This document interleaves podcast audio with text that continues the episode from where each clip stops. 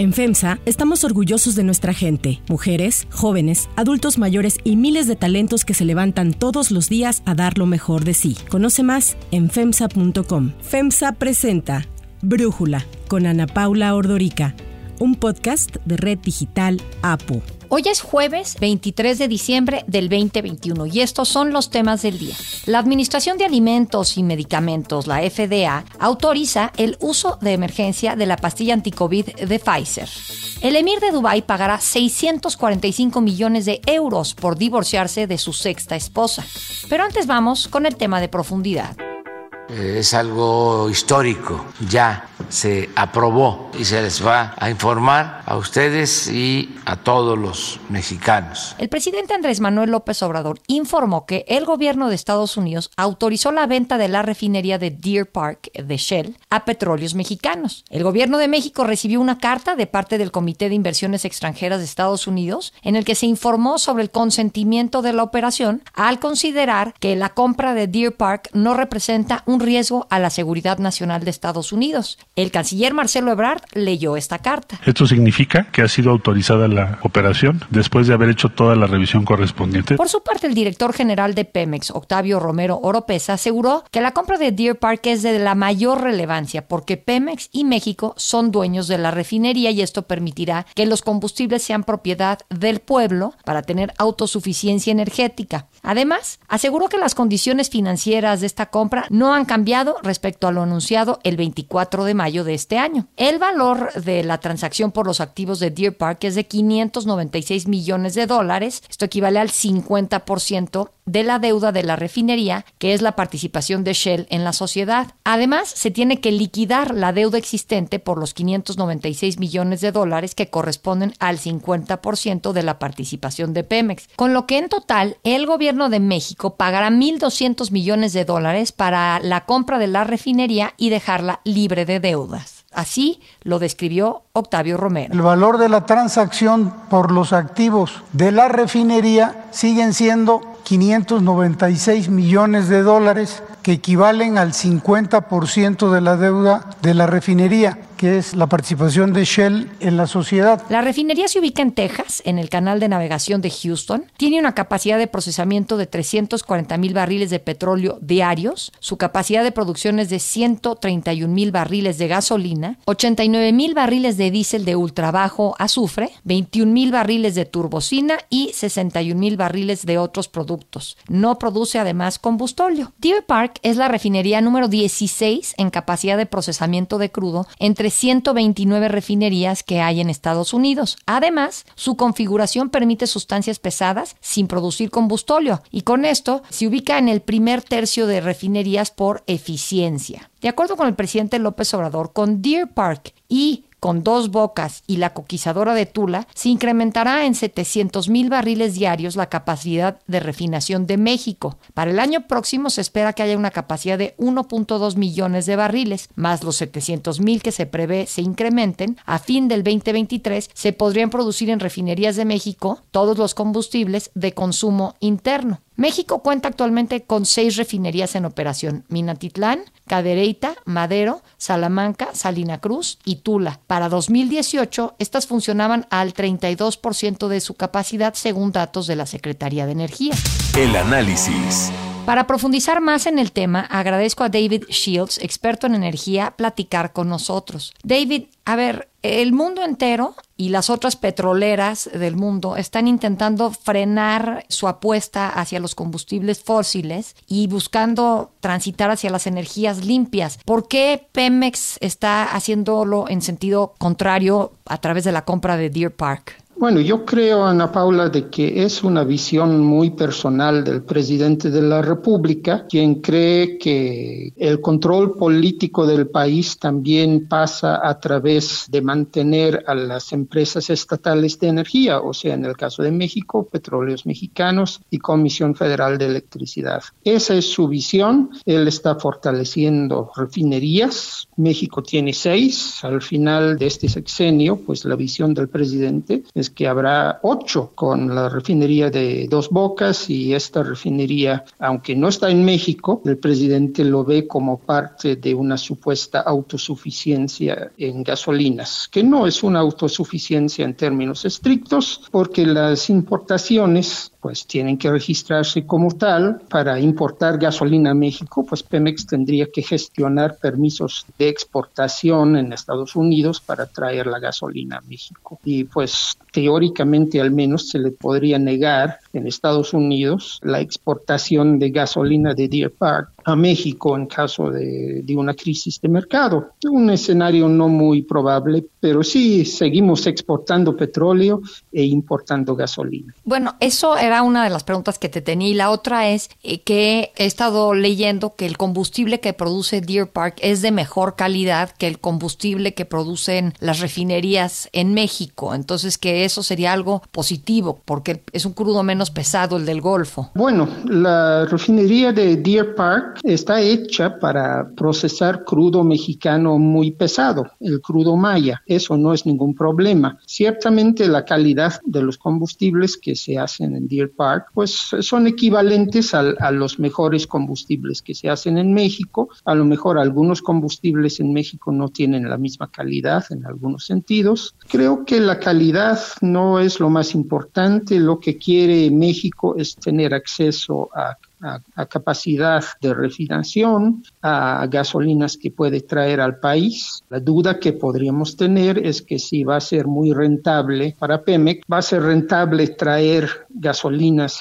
desde Deer Park y operar Deer Park como si fuera una refinería mexicana. O sea, la refinería de Deer Park se diseñó para interactuar en el mercado de los Estados Unidos. Es una refinería que compra crudos de otros países uh -huh. y que surte gasolinas también a muchos clientes en Estados Unidos. No sabemos cómo Pemex va a operar esa refinería, si va a ser solo para México y si es rentable que sea una refinería solo para México, atender solo a México. Eso es lo que es, es otra interrogante, ¿no? Que los críticos de esta operación han señalado que Deer Park va a incrementar el costo operativo de Pemex y con esto pues la van a crecer las pérdidas de la empresa. ¿Estarías de acuerdo, eh, David? Yo creo que en este momento tenemos muchísimas incógnitas. Uh -huh. O sea, las refinerías en sí, tanto en Estados Unidos como en México, pues no suelen ser buenos negocios. O sea, las utilidades suelen ser pequeñas. Entonces, Pemex, tenemos que ver cómo Pemex va a operar esta refinería, que si, será rentable, qué tasa de rendimiento va a tener, que si de veras tiene un plan financiero y de negocios que soporte esta transacción que está haciendo, que permita recuperar las inversiones. Y tenemos pues también la duda de que si Pemex puede operar por sí solo en Estados Unidos. Hay un aspecto cultural en los negocios, donde aquí tenemos una refinería muy sofisticada y que interactúa en el mercado de Estados Unidos. La mayoría de sus clientes han sido en el mercado de Estados Unidos, ha comprado crudo en todo el mundo y ahora va, va a ser diferente. No sabemos si Pemex realmente tiene un plan viable Uh -huh. para operar esta refinería, una refinería sofisticada con empleados norteamericanos que tiene que tratar con empresas y con cámaras industriales de Estados Unidos.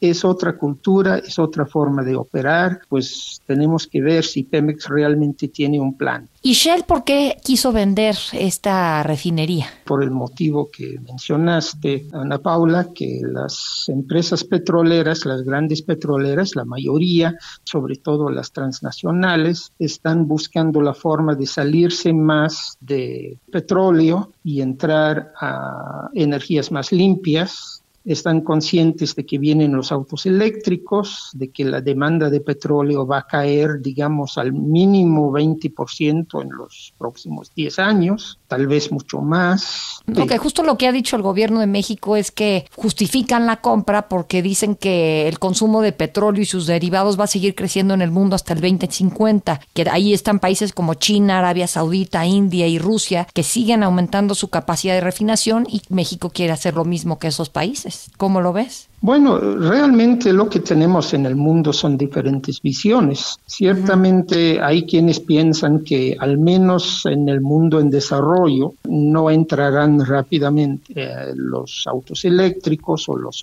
autos con hidrógeno. Eh, hay quienes piensan que sí el petróleo va a mantenerse bastante tiempo más y hay otras personas que piensan que el cambio va a ser muy disruptivo y que dentro de 10 años pues casi nadie va, querer usar petróleo en, la mayoría de los países.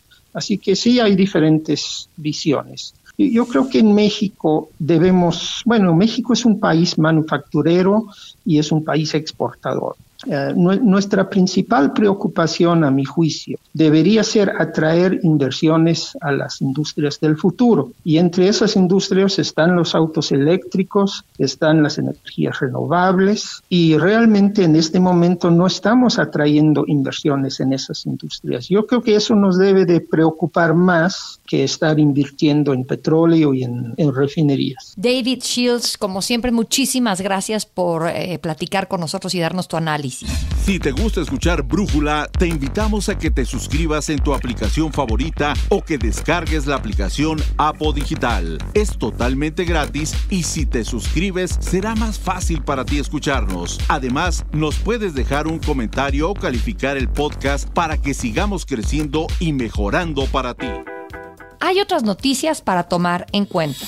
1. Pastilla COVID. La Administración de Alimentos y Medicamentos, la FDA, autorizó ayer el uso de emergencia de la primera píldora contra COVID-19, la cual brinda una defensa muy eficaz contra casos graves de la enfermedad. La pastilla desarrollada por Pfizer se llama Paxlovid y está autorizada para los pacientes con COVID de más de 12 años que son vulnerables a enfermar gravemente. El tratamiento podría estar disponible en pocos días en Estados Unidos. Los estudios de laboratorio de Pfizer indican que es muy probable que las píldoras funcionen con contra la variante Omicron que se ha convertido rápidamente en la dominante de nuevos contagios en Estados Unidos, representando ya el 73% de los casos detectados. Para Brújula, el doctor Alejandro Macías, médico infectólogo, nos habla de la llegada de Omicron a México. La variante Omicron va a llegar casi seguramente a todo el mundo, según se aprecia, por la velocidad que está creciendo en los Estados Unidos, en Sudáfrica y en Europa. México no deberá ser la excepción. Por desgracia, las pruebas clínicas habituales no pueden discriminar entre la variante Delta y la variante Omicron. Pero será más o menos evidente que está entrando la variante Omicron cuando veamos que en una región, como puede ser Ciudad de México, de alta densidad poblacional, estaban bajando los casos y repentinamente empiezan a subir, podremos inferir que ya en esa región está entrando en espera de que la autoridad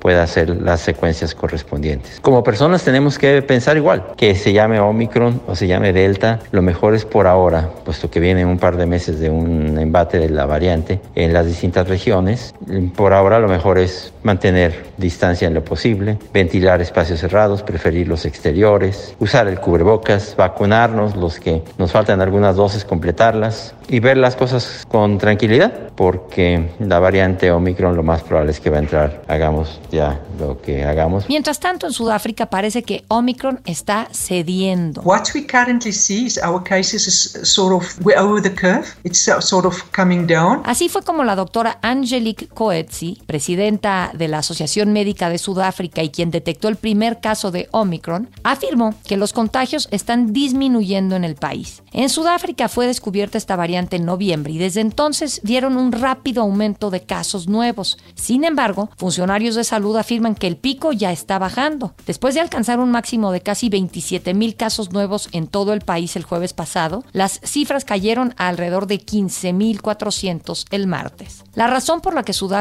está experimentando un descenso en los casos de Omicron podría ser algo específico de ese país, ya que ahí más del 70% de la población se ha infectado previamente con otras variantes de COVID-19, lo que da a su población una respuesta de anticuerpos más robusta. Expertos de salud estiman que Sudáfrica está entre dos y tres semanas por delante de Estados Unidos, dos por delante de Noruega y Dinamarca y hasta cuatro semanas por delante de Reino Unido y el resto de Europa, lo que indica que pasado ese periodo, los otros otros países también comenzarán a registrar la reducción de contagios por Omicron.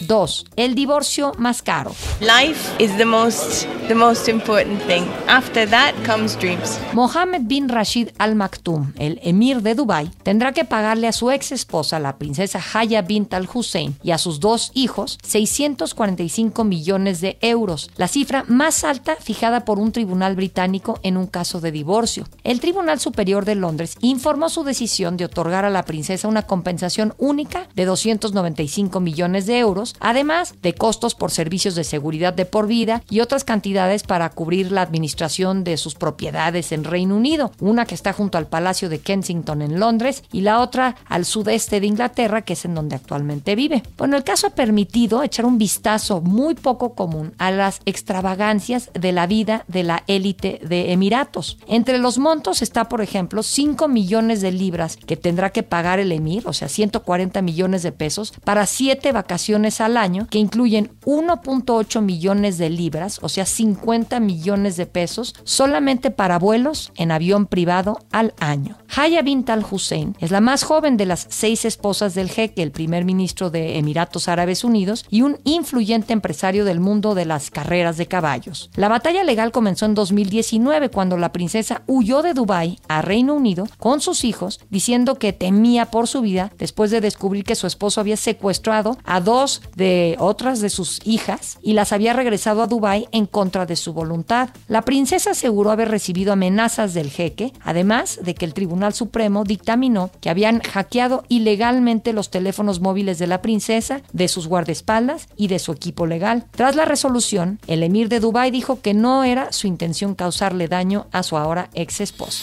Yo soy Ana Paula Ordorica. Brújula lo produce Batseba Faitelson. En la redacción, Ariadna Villalobos. En la coordinación y redacción, Christopher Chimal. Y en la edición, Omar Lozano. Los esperamos mañana con la información más importante del día. Oxo, Farmacias ISA, Cruz Verde, Oxo Gas, Coca-Cola FEMSA, Invera, Torrey y PTM son algunas de las muchas empresas que crean más de 245 mil empleos tan solo en México y generan valor como parte de FEMSA. FEMSA presentó Brújula con Ana Paula Ordorica, un podcast de Red Digital APO.